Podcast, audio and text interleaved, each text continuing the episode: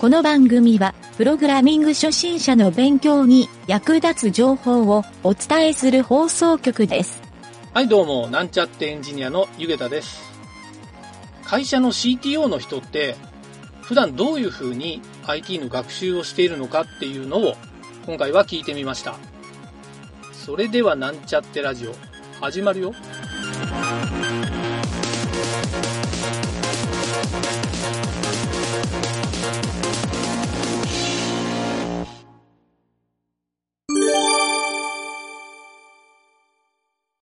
まあ、もう一個ね、ちょっとラジオの、あの、はい。ネタとして、えっ、と、はいこれ僕がよくラジオで言ってるのがあるんですけど、ちょっと酒井さんにもね、はいぜひ答えてもらいたいのがあって、はえいっとはい。ね、ラジオのコーナーの一つで、はいえっとね、俺のプログラミング学習法っていうコーナーがあって、あー自分はのなりの学習方法みたいなのを、なんかね、その語るっていうコなーるナーほどがあるんですよ。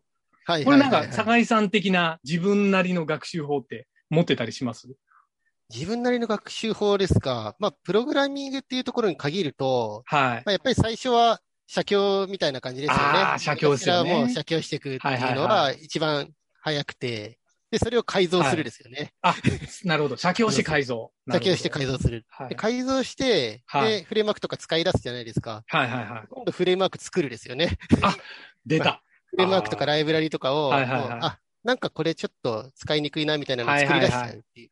なんかその辺をやってると、やっぱり伸びますよね。全く同感ですね。本当 に、本当にもう僕のライフワークですね。いやも本う。いや、そうですよね。やっぱりね、でもそうなんですよねその辺がははいい。だから、それをライフワークにできるかどうかが、やっぱり伸びるコツっていうことですよもね。うきっそうだと思います。そうだと思いますあ。それちょっとでも辛いと思ったら終わりでいしょや、。そうそうそうそう。 辛いと思ったら終わりですね。僕なんかも何回もこうフレームワーク作っては壊ししてますけど、いやー、わ途かり中まますでよ。、大体途中までしか作れないんですよ。時間とかもあって。はいはいはいはいはいで。ある程度作って、ああ、なんかもう時代が変わって、はいこはの書き方古いな、みたいになって、また壊してみた いな。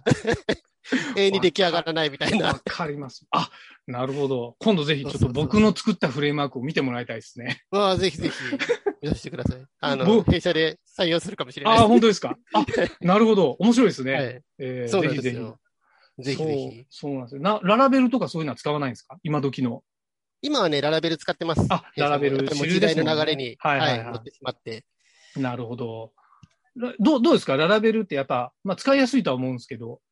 どそうですね。まあ、最近なんか選択肢もそんなになくなって きてて、ララ古いのがねと金融機関みたいな。そうなんですよ。淘汰されてきましたよね。そうなんです、そうなんです。昔は結構ね、選択肢がいっぱいあって、ありましたよねライトなのはライトで使いやすかったし、みたいなのあるんですけど、はいはい、最近ライトなのはもう本当にね、スリムとか、はい路はい面はいとかぐらい、何もないぐらいなものになっちゃってて、あ、ちなみなんかそうするにと、そうだ、はいすいません。なんか、あの、酒井さあん全の、然酒井さんの会社の今の状況って、はい PHP7 と8とどっちですか最新が8が出てるじゃないですか。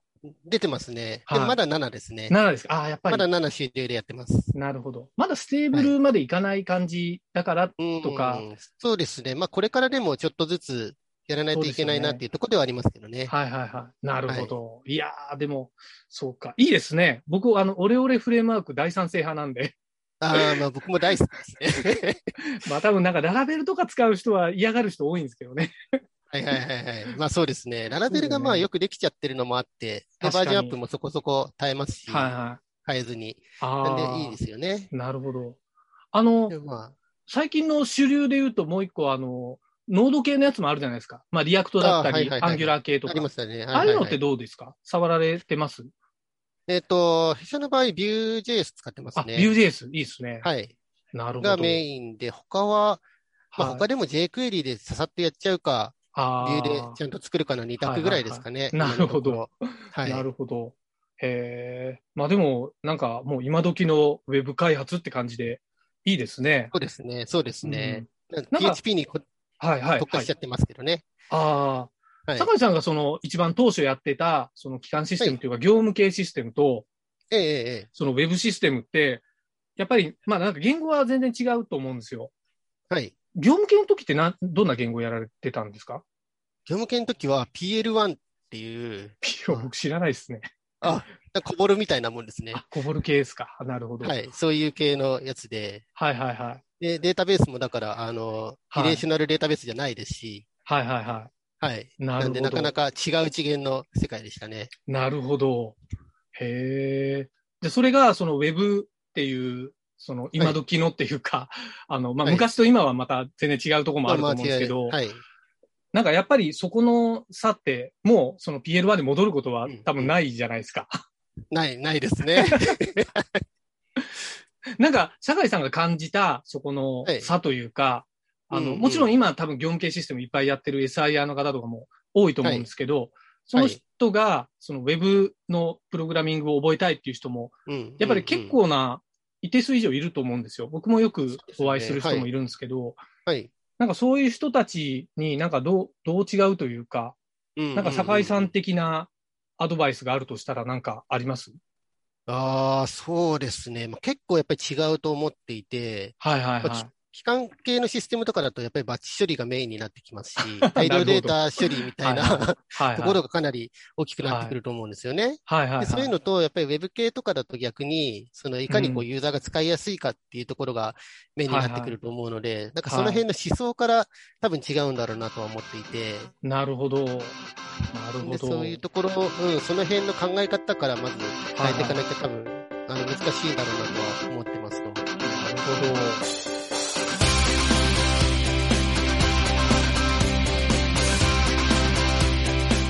番組ホームページは http://myn.t.work/.radio/.